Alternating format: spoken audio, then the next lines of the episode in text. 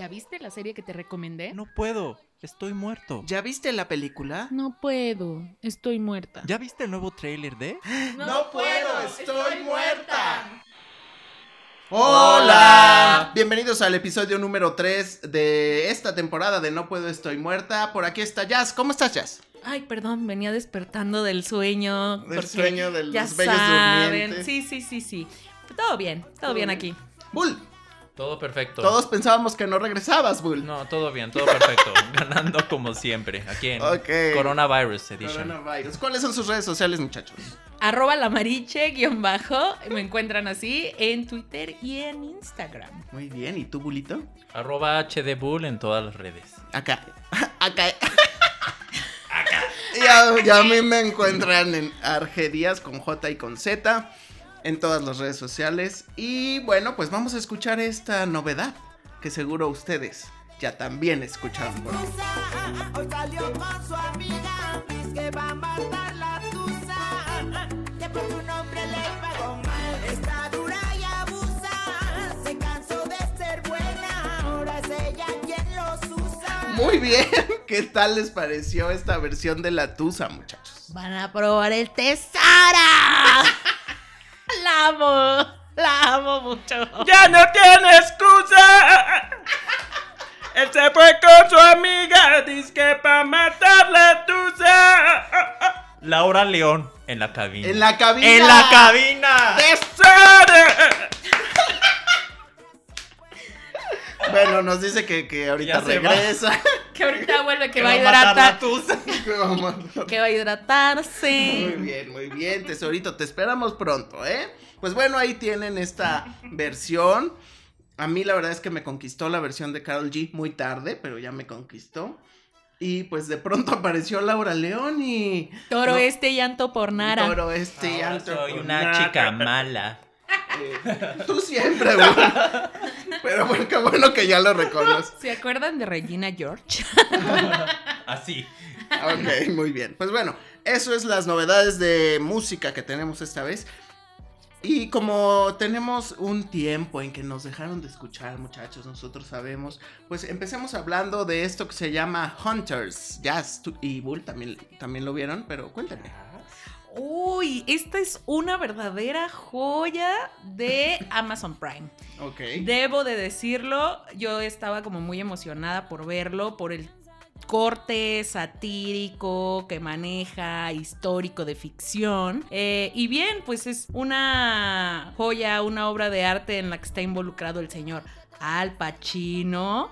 Quien merece mi respeto después de lo que hizo eh, con otras cosas el año pasado que no me gustaron. Se arriesgó, se arriesgó a... Nos demuestra con esta, esta serie que él se puede reinventar todavía, puede hacer algo más que gangsters y mafiosos, ¿verdad? Esta pues trata de una cacería de nazis.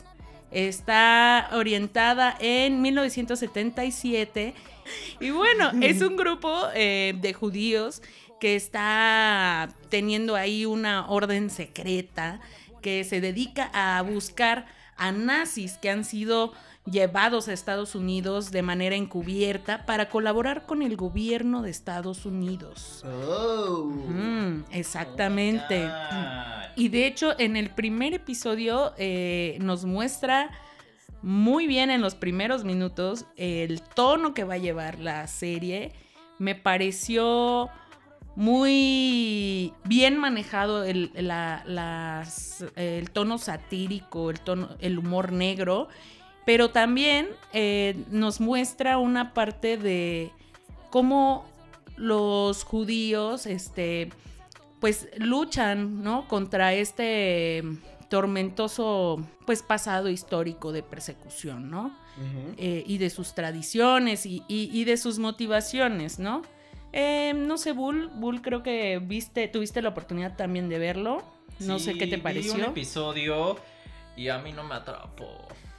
No, ni en los primeros minutitos. No, o sea, la serie me pierde un poco con el tono, no, no, o sea, quiere ser violenta, quiere ser sarcástica, quiere ser comedia negra, pero no sé si realmente, o al menos para mí, lo logre exitosamente. ¿Cuántos episodios viste? Nada más vi uno, o sea, por eso Ah.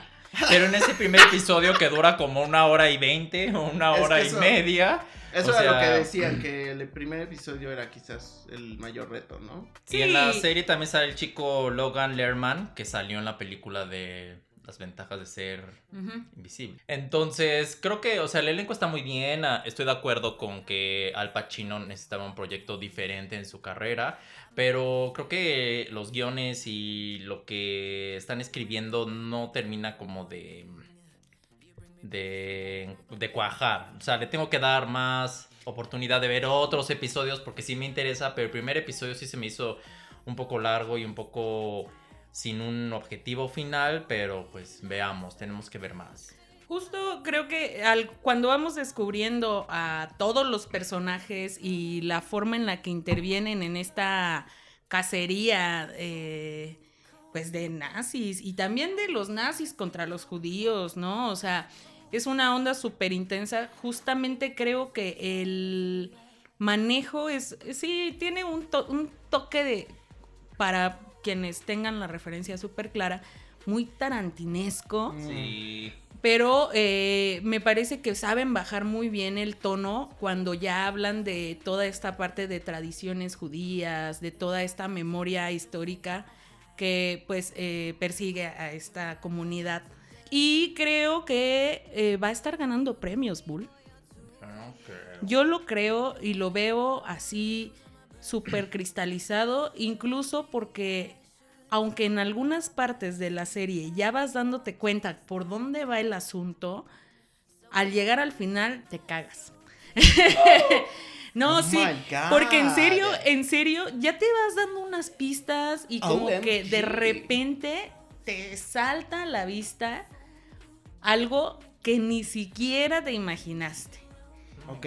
Entonces, les invito a verlo. En serio, he comentado con otras personas que ya vieron toda la serie y coincidimos en que esta serie pudiera haber paralizado todo Israel y Alemania y también a México, pero está pasando un poco Pero desapercibida. coronavirus.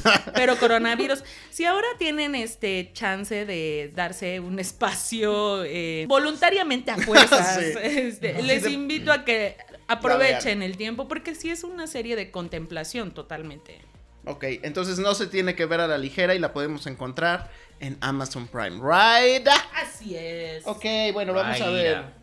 Eh, Bull, tú viste, nos vas a hablar de The Invisible Man. The Invisible Man, el hombre invisible. Como ustedes saben, bueno, esto está basado en una película ya muy vieja y es no es un remake, es una historia que trata acerca de Cecilia y una relación que tiene abusiva eh, con su actual novio y cómo pues él se suicida aparentemente, pero una actividad invisible la empieza a atormentar y entonces ella sospecha que es que es este ex que le está perturbando más la vida. La película está protagonizada por Elizabeth Moss, que salió en. Mad Men y que salió también en The Handmaid's Tale, la historia de la criada que también he platicado y recomendado aquí. Hace muy buena actuación, la película funciona, es un thriller digerible, creo que todo el mundo esperaba algo peor, pero la película sí hace unos statements en este momento del Me Too que todavía continúa. Creo que le da un toque más allá de, ok, el tipo me está acosando porque es en, una entidad invisible. Habla mucho del tema del abuso en una relación, lo que mm, en una relación abusiva, por qué ella está ahí, por qué él es así. Entonces creo que esas son las matices que le da el director Leigh Whannell, que estuvo involucrado en las películas de Saw. Juego Macabro. Entonces creo que para la película sigue en cines. Ahorita con coronavirus no hay estrenos nuevos, pero creo que es una buena oportunidad para... Es un thriller de suspenso que funciona más de lo que debería. Ok, muy bien. Pues ahí está The Invisible Man. Y también por ahí viste Aves de Presa, ¿no? Aves de presa, aves de presa y la emancipación de Harley Quinn, porque aquí le pusieron Ah, así. sí. Bueno, de hecho así en todo el mundo, ya después Warner Bros. tuvo que dejarlo simplemente como aves de presa Harley Quinn, porque la película no funcionó bien en taquilla. Igual, esta película quiere darle un tono sarcástico y al estilo un poco de Deadpool al personaje de Harley Quinn. Está devastada porque acaba de romper con el Joker en la película de El Escuadrón Suicida. Es que, pero que no lo matan al. Pues, Joker? pues no, que según ella rompió y está triste. No, porque al final de la No, película sí. Es sí, que sí muere, resulta, ¿no? no, No. sí resulta que sí está vivo y la rescata o algo así. Ajá. Y él la rompió con ella o no sé. El chiste es que rompe y ella está devastada. Que es el Joker de este muchacho Jared de Leto. Jared Leto. Que pues ¿Sí sale? funciona. No. No, sale él. Ay, no, no, no pues sale. no, imagínate. Entonces, Se pues, acaba ahí la película. Esta chica está triste y también le dan un cierto tono como de Quentin Tarantino que tampoco funciona. O sea, Margot Robbie es muy buena actriz y ella es el personaje. Ya lo sabemos, pero sí le falta carnita y le falta la historia porque la historia es básicamente eso. Después ella y un grupo de chicas que para los fans de cómics se llaman las aves de presa empiezan a contra un un líder de una mafia que tiene un restaurante que es el personaje de Iwan McGregor. Entonces empiezan a pelearse con él y a tratar de derribarlo. Entonces creo que Margot se merecía una mejor película, un mejor guion. Sí deja un poco que desear la historia más que nada. Las actuaciones, los personajes, bien. Pero no hay una historia fuerte que la sustente. Entonces yo creo que por eso no funcionó en taquilla ni tampoco le llamó mucho la atención al público. Ok, pues bueno, yo creo que ya deberían dejar morir eso, esos personajes. No, ya viene Escuadrón Suicida 2. ¿Dos? Bueno, no dos, dice que simplemente se llama Escuadrón Suicida, es un reboot y ella regresa. Ya no regresa Mm. Will Smith, ya no regresa Pero no, es, no están siendo eh, buenas las películas, ¿no? Pues les está funcionando más individuales, es decir, Aquaman, eh, Joker, entonces y ahora Harley Quinn y ahora los quieren como que unir otra vez. Entonces, pues no sé qué vaya a pasar. Ok, bueno, we'll see. Bueno, yo me puse a ver cosas nacionales. Bueno, fui al teatro más bien. Y fui a ver la que resulta ser la obra más vista actualmente en México, que es Chicago. ¿Qué es Estados Unidos? No, yo sé, pero está hecha en México. Ah, Entonces, este. Está claro. adaptada aquí, la adaptación de Claro, aquí. Ah, Claro, todos lo sabemos. Bull, no Ah, quieras que- venir a pensé decir que era una obra estupideces, original, No. nacional. Ay, por Dios. No, no. Bueno, el chiste es que están actrices mexicanas en una obra de Broadway, obviamente. Muchas gracias. Gracias. Y en esa obra está participando Vivi Gaitán, que muchos esperaban que fracasara y no lo hace.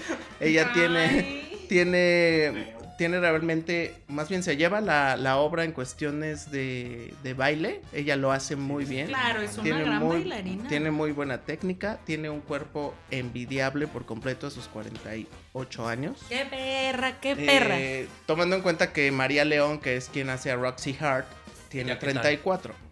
¿Qué tal, María León?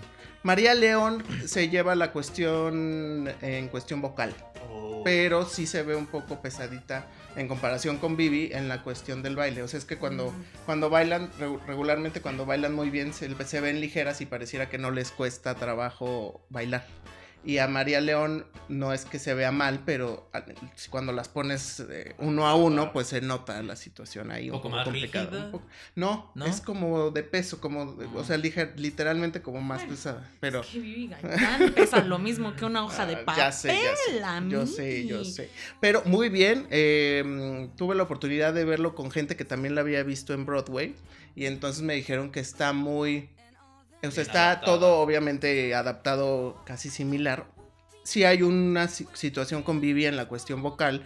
No lo hace mal para teatro musical, pero pudiera ser mucho mejor. Entonces, este, eso sería lo único que pudiéramos resaltar de esta situación, pero la verdad es que te llevas un buen sabor de boca. La historia, pues ya la conocen, pero por si acaso no, es de una mujer que comete un delito y, pues empiezan a competir, digamos, en la cárcel porque quieren atención. Las hay otra que se llama Bill McKelly, que es el personaje de Vivi Gaitán, que está en la cárcel y que está por hacer su audiencia.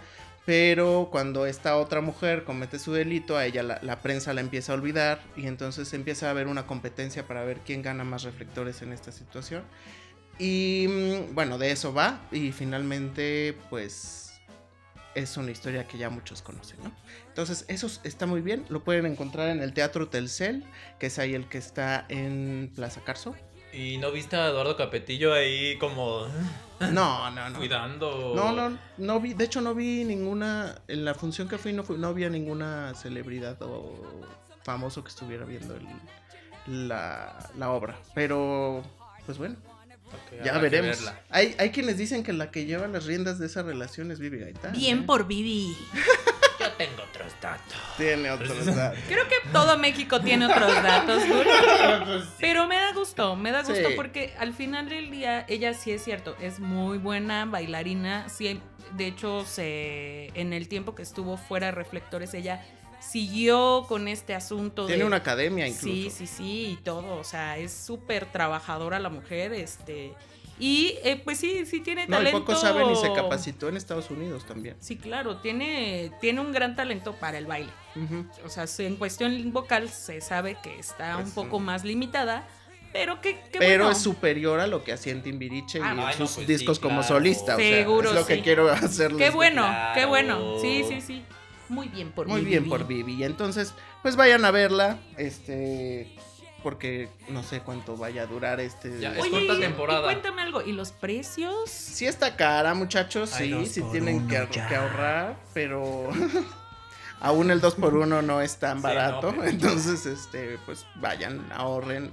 Si vienen a la Ciudad de México, si nos escuchan de otra parte de la República Mexicana, pues también. De hecho, creo que ya tiene para, o sea, creo que para otros 3, 4 meses. Y la que sigue es Aladdin. Oh, La adaptación de Broadway, obviamente. oh, ya. Entonces, Sí, no, es la Aladdin de, de, este, Sí. del teatro matutino. Exacto, ¿no? exacto, exacto. Bueno, está bien. Palazuelos, mi rey. Ah, ¿Qué es eso? ay, amigos. Ay, amigos. Pues bueno, necesitaba tomar fuerza para llegar lista al movimiento feminista de este 8 y 9 de marzo. Y pues decidí empoderarme viendo Palazuelos, mi rey. Ok. llenándome de odio. Este, no, eh, tenía mucha curiosidad porque, eh, como bien saben, soy de Acapulco, ya se les ha comentado. Y evidentemente Palazuelos eh, es una de esas figuras que todos los acapulqueños eh, ubicamos perfectamente bien, ¿no? Em, y eh, también me parece muy interesante lo que ha hecho como empresario. Entonces dije, bueno, vamos a ver, ¿no? Vamos a ver, sé que el, el güey, el güey este está como muy metido en su onda, ¿no? O sea, él es así y él no pretende ser otra cosa que no es. Él es un este es un playboy, literal, este que va en busca de chicas, a donde sea que va, ¿no? Ok. Siempre está rodeado de mujeres. Nos muestra un poco de cuál es su estrategia de conquista y eh, cuál es su ideología de vida, ¿no? Lo siguen este, en Miami, lo siguen aquí en, en la Riviera, lo, nos muestra Acapulco también. Y todos estos lujos a los que él está acostumbrado, ¿no? Eh, pues es interesante por la parte de, de ver a un personaje mexicano que tiene un chorro de varo, que pertenece a una dinastía de eh, abogados Ok. eh, y que pues eh, es, es muy chistoso, sí es chistoso, pero también está súper chafa que después de que nos damos cuenta que este es un señor que tiene 53 años, anda ligándose chavitas como de 20, ¿no? Y también como que dices, "Uh", o sea, típico Mm, mi rey, ¿no? Mexicano, machote, ahí así que intenta ser como cool. Y pues algo que sí me parece rescatable es que qué divertido ha de ser amigo de Pal- ser amigo de Palazuelos, porque es una persona que resulta ser que le encanta sorprender a sus amigos.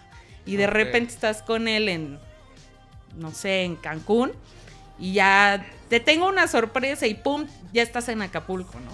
Ok. Así como que es muy curioso, pues si quieren entretenerse un rato o enojarse, eh, pueden verla, eh, se pasa rápido, la verdad es que él es un personaje mm, poco convencional, hay que decirlo, y eh, pues también es, es muy pintoresco, ¿no? Por así decirlo, ¿no? Como él cuida su bronceado. Si ustedes quieren ubicar sus tips de bronceado, también se vale. Ahí, ahí da uno que otro. O sea, digamos que podemos ver su persona un poco car- caricaturizada.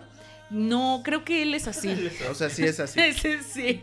Creo que justo el valor O sea, de no es- este reality es que él es así. Ok, ok. Ah, ah, Ajá. Entonces lo pueden ver en, en sus diferentes entornos, eh, moviéndose en sus esferas de poder, em, siendo un moreno bronceado privilegiado. em, y pues esa es una parte muy curiosa, la verdad. Ahora, si no les gusta el machismo, si no quieren ver a un señor cincuentón ligándose morras de 20, no la vean. Pero a Claro. ver, está en Netflix, ¿verdad? Y este Netflix salió Y- por MTV, el, el reality es de MTV. Ok. Y este. Y pues eh, creo que sí no le fue tan mal. ¿eh? ¿Y el enfoque es 100% en él? O sea, ¿no conoces nada de su vida? No sé, Sí, su conoces, mamá, Pues hermanos, habla superficialmente de algunos detalles de su vida, de algunas personas relevantes en su vida. Eh, convive en la serie con su tía Susana Palazuelos eh, y con algunos miembros de su familia. Por ejemplo, con su hijo también sale. Ah. Mm. sí te muestra como. La verdad es que está bien logrado. O sea, para el público al que va dirigido, está bien logrado. Eso no se los voy a criticar. El personaje es el que sí dices, híjole, mano. Ay, es que no sé si por Te pasas. una documental. Sí, digamos, de- eh, de- sí, el, gor- el morbo me ganó. Bueno, pero es que lo hemos visto con muchos estadounidenses, ¿no? O sea, desde el- los Osborns era algo similar. O sea, no era como gente que que este que se caracterizara por sus valores o por cómo se conducían en la vida, sino todo lo contrario. Y finalmente ahí estábamos todos viéndolo. Eh, misma Anna, Anna Nicole Smith cuando tuvo su reality show era igual, o sea, era sí. por el personaje tan bizarro que lo veíamos realmente. Es que Palazuelos es un personaje mm, poco convencional, creo yo. O sea, y, y sí, algo que le debo reconocer es que a pesar de toda la opulencia entre la que se maneja, se ve que es una persona sencilla. Ok. Bueno. Entonces, Ah, miren, véanlo si les da la duda. Pero pues ya les dije, las advertencias ahí están. Ok, muy bien. Oye, y para ver qué tan bien lo había hecho este señor Adam Sandler en el personaje de Uncut Gems, pues nos dimos a la tarea de ver la película, ¿verdad? Y este, pues bueno, la vimos y lo que habla, lo que habla y por qué son diamantes en brutos, pues bueno, es un personaje que se dedica justo, pues yo le llamaría a hacer estafas, fraudes, a través de piezas o de mm, diamantes que consigue de forma ilegal, pero también es un adicto a las apuestas y además tiene una relación disfuncional con su con sus hijos e incluso con su amante, digámoslo así. Entonces, este todo eso ocurre en un mismo momento y además tiene una vida llena de obstáculos y de y de conflictos innecesarios que él mismo provoca, pero todo es por su ambición y por eh, querer más y más dinero, ¿no? Eso es lo que podemos ver. A mí me pareció que si no ganó fue Ni lo nominaron. bueno, si no ganó, pero alguna vez lo nominaron, ¿no? En No. alguna en algún premio. Sí, ganó un premio. Ah, no, yo pensé que decían del Oscar. Ah, no, no, no, Ah, no, no. en No. general, en general. No, pues sí. Pero este creo que si no lo nominaron o si no ganó fue por la película en sí. O sea, creo que hay ciertos elementos. No es una mala película, te mantiene entretenido, pero creo que de alguna manera, el, aunque el cast está bien, siento que no hay nadie más que lo respalde. O sea, él sostiene toda la película y no hay ningún otro personaje que digas o que le haga alguna contraparte, ¿sabes? Y finalmente él tampoco es ni un héroe y tampoco un antihéroe. O sea, solo es una persona que hace eso. O sea, es como. O sea, el personaje es interesante, pero como que se queda ahí en el Lo que medio, ¿sabes? Creo es que la película también tiene ciertos toques, se me hacen un poco experimentales. Por, los directores son Benny Safdie y Josh Safdie, son hermanos. La película no sigue una estructura tradicional. Creo que sí tiene elementos de dirección y de cinematografía muy únicos. O sea, la película es única, tiene una edición también interesante. Pero al fin y al cabo todos esos elementos le dan un tono más de un estilo. O sea, es una película muy estilizada. Con una trama, pues digamos, simple. Entonces no creo que sea muy accesible para las audiencias en general, porque al ser así, y, y, bueno, yo he visto muchas películas de ese estilo, aún así nunca me atrapó del todo. O sea, nunca, o sea, el personaje principal, que es Adam Sandler, es lo único que destaca de la película. Los, como dices, los que lo soportan, no hay como un desarrollo. No hay un desarrollo adicional de ellos, todo gira en él y en este como cambio luego radical de la de cámaras y de música porque la música también es Y es que fuerte me en la parece que película. los personajes son muy transitorios, o sea, Sí. los personajes no son como que per- eh, permanentes, o sea, no tampoco tienen una oportunidad de crecer y eso es por el guion. Y por o sea, el personaje, porque la película no tiene única compromiso con nada. y sí lo que más destaca es pues es él. Y creo que los al fin y al cabo se le agradece que Adam Sandler haga algo fuera de lo ordinario para él y para su carrera. Y creo que está bien pero pues esperaba un poco más de la película. Pues eh, me pareció inesperada. Yo no la metería tal vez en mi top de películas de Adam Sandler. Eh, honestamente he visto cosas mejores de él. Ahora les comparto esa lista. Eh, este, pero eh, simplemente creo que esta película la buscó para reivindicarse y demostrar que en efecto sabe hacer algo más. sí. Que no es comedia, ¿no? Entonces, eh, pues sí, ganó un Spirit Award y entiendo que también lo van a, lo van a reconocer la Sociedad Estadounidense de Compositores, Autores y Editores, eh, pues por esta película, ¿no? Por su trabajo en esta película. Pero eh, fuera de eso, eh, el berrinche que hizo porque no lo nominaron al Oscar, nada que ver. este, no. To- creo que la película pudo ser mejor. Sé que tuvieron algunos contratiempos para la realización y la organización y confirmación de algunos actores eh, y que finalmente eso eh, puede ser que también se haya reflejado en el producto final. Ok. Este, pero pues bueno, válido el esfuerzo. O sea, válido el esfuerzo y válido eh, este intento por ah, transformar un género que ya pues obviamente está súper visto, que es el thriller, y que eh, pues de pronto también se, se, se valora, se valora que se hagan apuestas. Ojalá que en un próximo intento o así, pues tengan unas mejores referencias para hacer un producto todavía más consistente, que creo que ese es el tema, ¿no? O sea, es buena la trama, está intenso, me pareció muy intenso, pero como dicen, pues sí, coincido con ustedes, eh, no hubo actores que le dieran soporte a esta actuación porque sí estuvo algo desperdiciado Adam Sandler en esta ocasión, debo de decirlo. al fin y al cabo es una película que pues no vuelves a ver No. yo no la volvería a ver No, no, no, no, para- no hay para qué. Pienso que como actor tiene que encontrar un personaje que lo haga, que, que sea un perfil quizás más cercano a lo que ya ha hecho, pero que le permita demostrar que sí es un buen actor.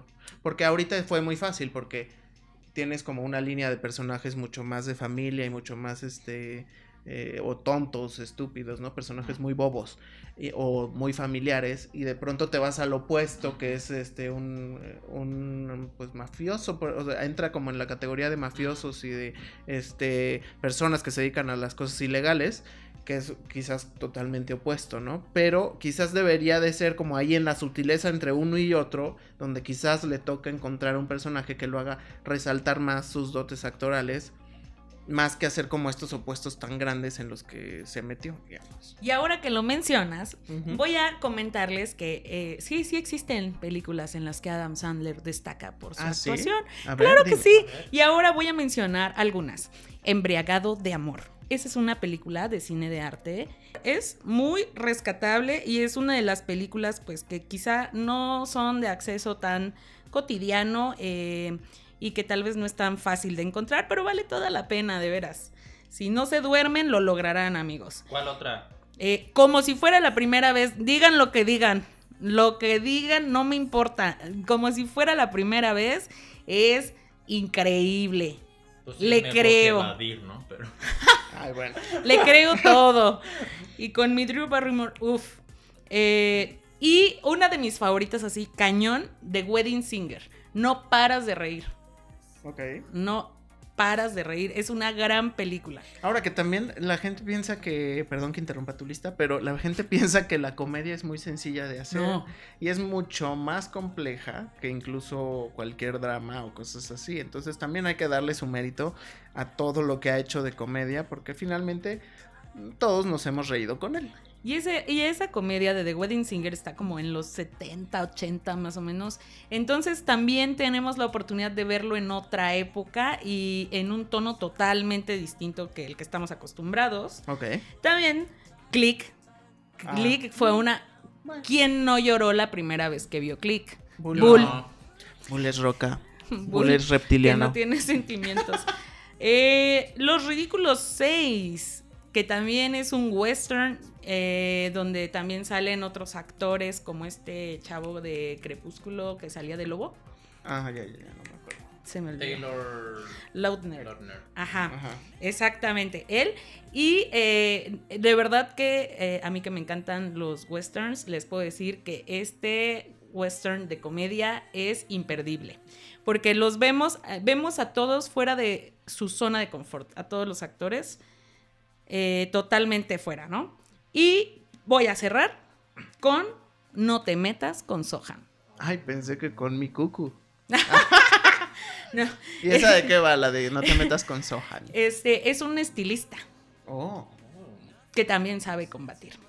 Este, es muy común, de hecho ya hasta la pasan en, en tele y así. Eh, seguramente muchos la han visto, es, es muy interesante eh, porque no es un estilista gay, Es un estilista heterosexual, pero eh, justamente como que tiene que luchar contra, sus, contra los prejuicios que ajá. existen. Y también por ahí tiene otra guerra alterna que podrán descubrir si ven la película. Mm, Muy bien, pues ahí están las opciones para ver eh, cómo se desempeña mejor Adam Sandler como actor. Lo que pienso es que ahora él tiene una necesidad de ser reconocido y entonces tiene que, Ay, pues sí, pero. Tiene que volver a personajes como estos o reinventarse de- nuevamente con algo realmente muy interesante. Siento que la desesperación le está ganando. Ya ser. se quiere retirar tal vez y ahorita... ¿Cuántas dijiste? ¿Cuatro o cinco? Como Siete. siete. Pues miren, el resto son malas. El resto de las como 30 que tienes. Entonces, si lo ponen en un porcentaje, pues ya se dan una idea. Pues sí, pero eso no quiere decir Pues que sea un mal que- actor. Pero él tiene que comer de algo. Sí, pero Porque también esas películas las, las dignidad. ha- no, la han, no la han dirigido bien tampoco. Y así como son malas, también hacen reír un chorro, la verdad. Y hay gente que lo adora, o sea, si sea la peor película, va y las ve. A mí me caía muy mal, pero después de que vi como si fuera la primera vez, dije, ¡ah, lo amo! Ok, bueno, pues ahí están las opciones. Bueno, y también vimos lo de esta niña, la güerita esta de... que ahí canta. Vas, ahí vas. que canta? Este... Britney Taylor Spears. Swift. Taylor Swift. Ah, ah. No, pues para que veas, tan irrelevante Tan que se te vino primero a la mente Britney Spears. Y eso Eh. que tú pusiste el rey. Es cierto, ¿verdad? Miss Americana. Vimos el documental. A mí la verdad es que, pues... am, ¿Cómo? no quiero ¿Vieras- echarme, no quiero echarme encima a los fans de Taylor Swift. Creo que lo que ha hecho en el pop es muy relevante, hay que reconocerlo. Pero siento que el documental solamente es para limpiar su imagen, que yo creo que ni siquiera estaba tan sucia. O sea, todos sabíamos que era una bitch, pero... Pero está bien, porque también nadie le creía esa Imagen de esa niña. imagen rosa, claro. O sea, es como. Mira, es Ah. como su canción de Reputation que dice Another Day, Another Drama. Como que le quiere buscar el drama a su vida en cosas que dices. Hay gente muriendo en el mundo y ella sufre porque ¿Sabes no la nominaron a ¿Sabes Grammy. qué es lo más interesante que se me hizo el documental? Cómo componen música. Ah, pues O sea, eso era lo que yo decía, ay, qué interesante que se pone a tararear la canción y de pronto ya tiene la letra y, y el otro le va siguiendo con la música y así. Eso yo dije, wow, si hubiera sido todo el documental de cómo hace un disco, me hubiera parecido mucho más interesante. Creo que se enfrascó en ella misma y ahí está viviendo y entonces eh, como que nos quiere hacer creer que ha sufrido mucho porque la tachaban de una Porque persona es- mala y... Y porque es blanca, y, Y porque es güera. y ha sufrido mucho. Entonces, este, bueno, pues yo digo que creo que es un gran talento, creo que, que canta muy bien, que compone, que está completa en cuestión artística, pues que no tendría por qué estar tan Es eh, como preocupada por estas ñoña. estupideces. Sí. Sí, es como. Bueno, de lo que vi. sí, No, no es de lo que viviste todo el documental. sí, lo vi todo, Ah, claro, claro, claro. Bueno, hasta lloré. Porque. eh, ¿En qué momento? es que. em, Entiendo que Ah, hay muchas partes eh, que están muy establecidas para evitar que su imagen esté siendo estropeada más de, de lo que ya está. Al final del día la exposición pública, pues las, eh, ser figura pública te hace un blanco de críticas, ¿no? Eso está claro. A ella no le gusta esa parte. Entiendo que a ella le gusta la parte de, de tener el éxito, de hacer lo que más le gusta, de ser reconocida por ello. Y creo que con este documental lo dejó clarísimo, ¿no? Algo que me saltó mucho es el tipo de documental y de cómo nos muestra su convivencia con los fans. Eso me pareció algo forzado. Porque a diferencia de como cuando vi, por ejemplo, Part of Me de Katy Perry, sí hay una diferencia muy marcada entre cómo se vive la euforia de los fans y cómo se integran al documental la convivencia con los fans y cómo lo mostraron en el de este, Taylor Taylor Swift. Eh, mm, eso solo como que me hizo un poco de ruido porque lo vi un poquito eh, estático o, o forzado. Como muy preparado, ¿no? Como muy- y muy este, Sí, como de, ah, sí, ajá, demasiado cuidado, vaya, como para mi gusto, ¿no? Eh, entiendo la parte de cómo, siento que este documental está hecho para chavas que siguen a Taylor. También. Claro. O sea, Totalmente. totalmente. ¿Por qué? Porque ella tiene claro que ella representa una figura, pues que inspira a otras generaciones, que inspira a otras mujeres, que inspira a otras personas. Eh, y creo, Pero si le ponen la canción, le da una depresión tonta. Regresó Laura a cantar. y ya se fue otra Ya vez. se fue otra vez. perrita. Bueno, pero hablaba, seguía hablando de su comadre Taylor Swift. Se fue, a se fue a hidratar. Ay, rato. Este, ajá, entonces, eh, pues toda la presión social eh, que existe sobre los estándares físicos de las mujeres. Eh, creo que eso lo amplió y logró hacerlo un tema universal, porque cuando eres mujer entiendes perfectamente que vives con una presión sobre la estética. Eh, y cómo la ves hecha un palo y dices, oye, pues no manches, está bien flaca. Y yo así, toda traumada, y ella también. Y entonces esa parte te ayuda a identificarte mucho. También eh, lo- sobre las opiniones políticas, que era algo que comentábamos, en cómo de repente dijo, oigan, sí, pero ¿saben qué? A partir de este momento vamos a hacer esto porque creo que es lo correcto. Eso también me pareció Ese totalmente... es el aspecto más interesante para mí del documental. Híjole, me pareció también muy interesante la parte en la que habló del pleito con Kenny, Ah, que fue irritante para muchas personas, incluyéndome, y que eh, fue, eh, yo creo que algo muy tormentoso. Yo me imagino que, que nos mostraron muy poco de cómo le impactó a ella emocionalmente ese, ese gran problemón que se desató. O sea, siento que pudo haber sido todavía más relevante. O sea, creo que ese fue un momento donde la atacaron a ella. Sí. La- se le fueron con todo. Fue, fue un momento en el que ella, honestamente, yo me pongo a pensar, o sea, y digo, no, o sea, yo no hubiera aguantado ni la mitad de la avalancha de críticas que se le fueron encima a ella, ¿no? Cuando era atacada ella. Y bueno, finalmente, la parte en la que lloré fue justo en la del, la del juicio que ella compartía. Ah, sí. Mm.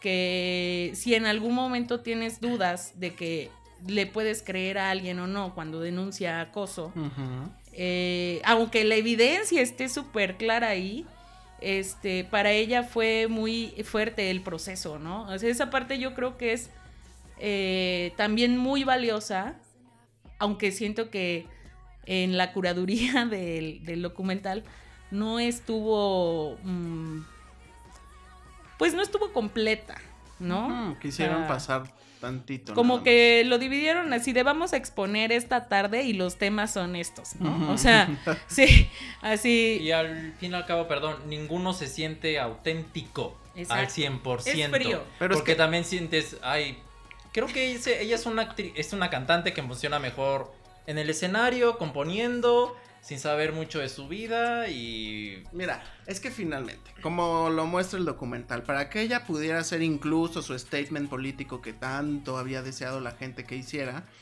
¿cuántas personas tuvieron que, que leer ese, eso y apoyarla y decirle, vas, vas, vas, qué bueno? uh"? O sea, 10 personas tienen que casi aprobarle la publicación y decirle, ok, vas, ok, sí, está bien.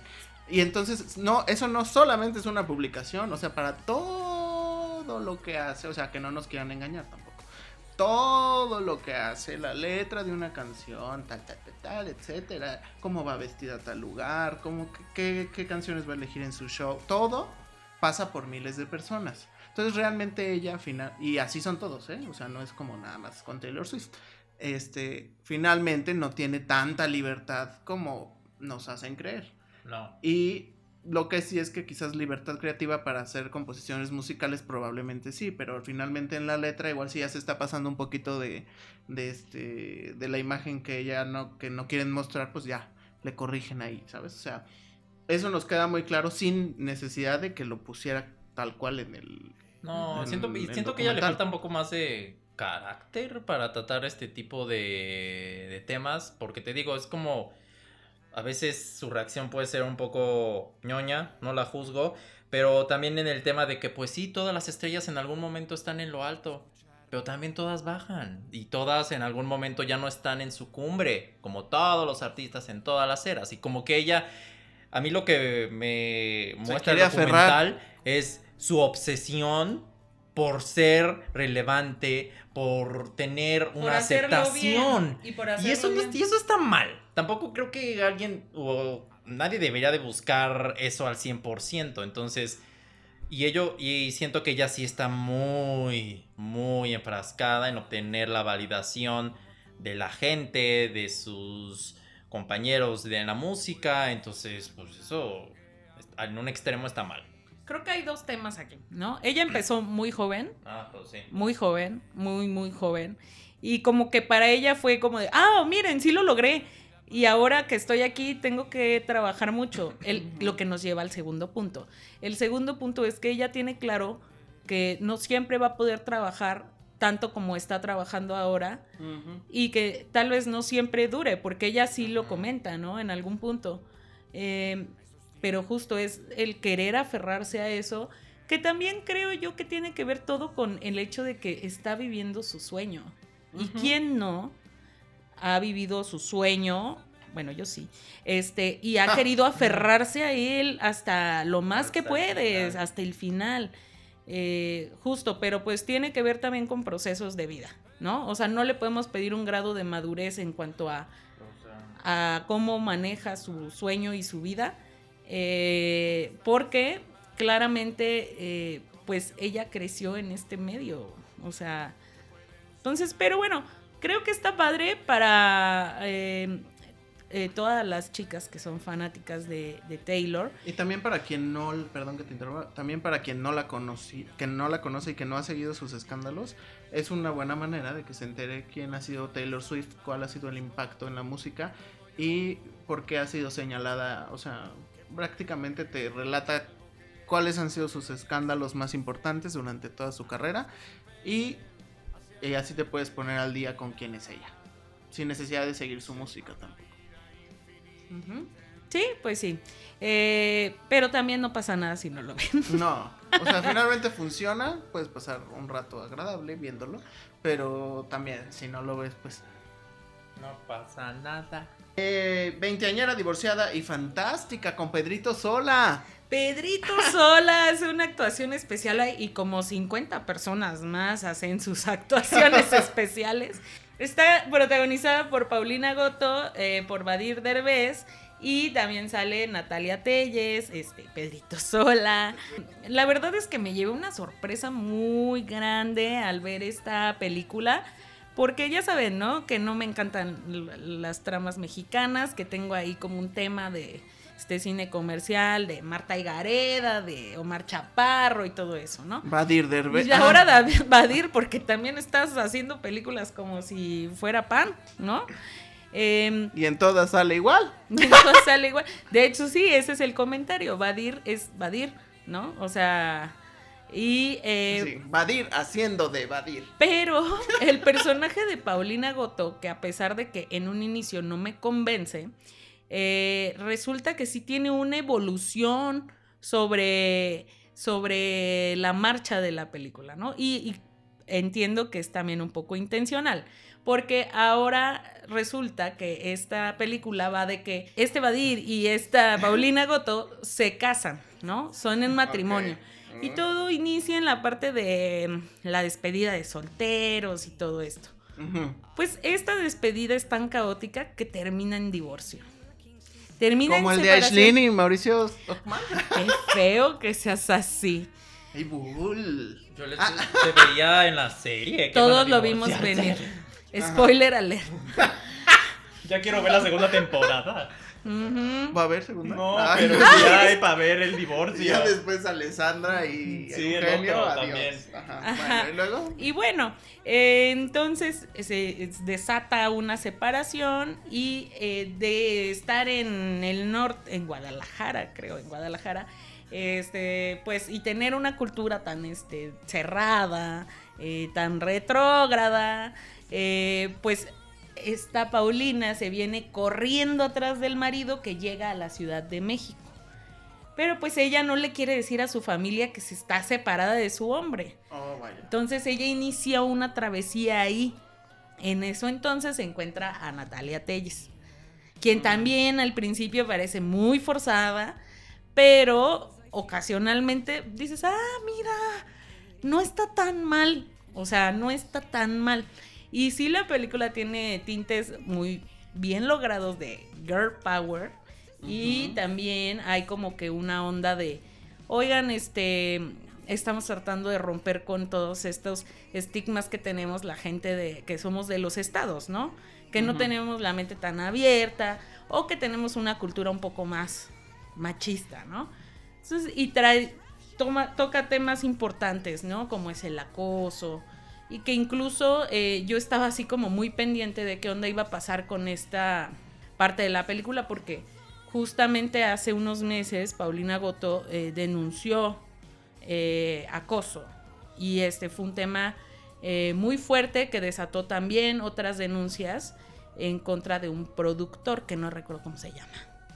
Pero bueno, fue un tema muy sonado, fue un tema muy fuerte y me sorprendió ver que ella eh, lograra eh, aterrizar el tema en su trabajo.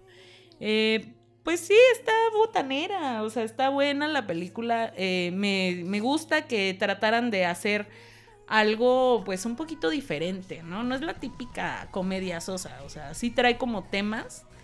eh, y como les digo, logra bien bajar el tema de empoderamiento femenino. Bueno, y lo que todos queremos saber, Pedrito Sola, ¿cómo está? Pues miren, tuve Y la oportunidad. y el protagonista. Tuve Pedrito. la oportunidad de platicar con Pedrito. No es cierto. Este, Pedrito. no, sí, Pedrito.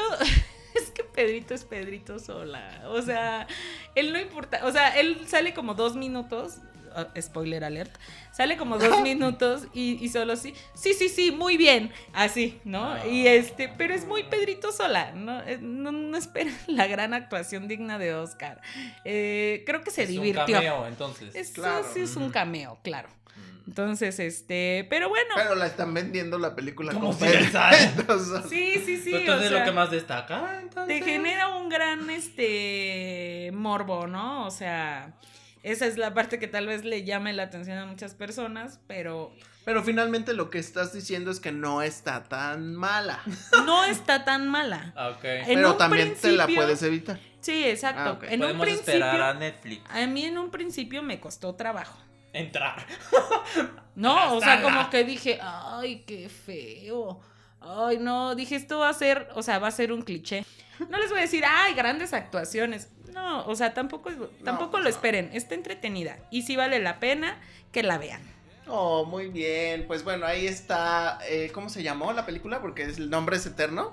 Veinteañera, divorciada Divorciada. y fantástica.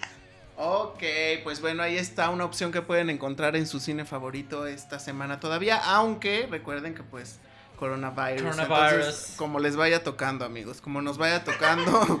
De hecho, este, nosotros íbamos a cancelar la grabación, pero estamos virtual. Pero ya habíamos cancelado un mes, entonces. Entonces tocaba, ¿no? Tocaba Exacto, prepararnos exacto. para el coronavirus. Ok, pues bueno, esto ha sido todo en el episodio número 3 de esta temporada número 2 de No Puedo, Estoy Muerta. Eh, recuerden seguirnos en nuestras redes sociales, No Puedo Podcast, a través de Instagram, Twitter y Facebook. ¿Y cuáles son tus redes, Jazz? Ah, sí, arroba la mariche guion bajo. Bull. Arroba HDI Bull en Twitter y- e Instagram. A mí me encuentran como Argedias en Twitter e Instagram y soy Argedias en Facebook. No recordaba que era diferente. Este, bueno, ahí estaremos. Esto ha sido todo. Nos escuchamos en la próxima. Bye. Llorando le comienza a llamar, pero la dejó en buzón. Será porque con otra está, fingiendo que otra se puede amar. Me gusta estar muerta. muerta. Me gusta estar ya.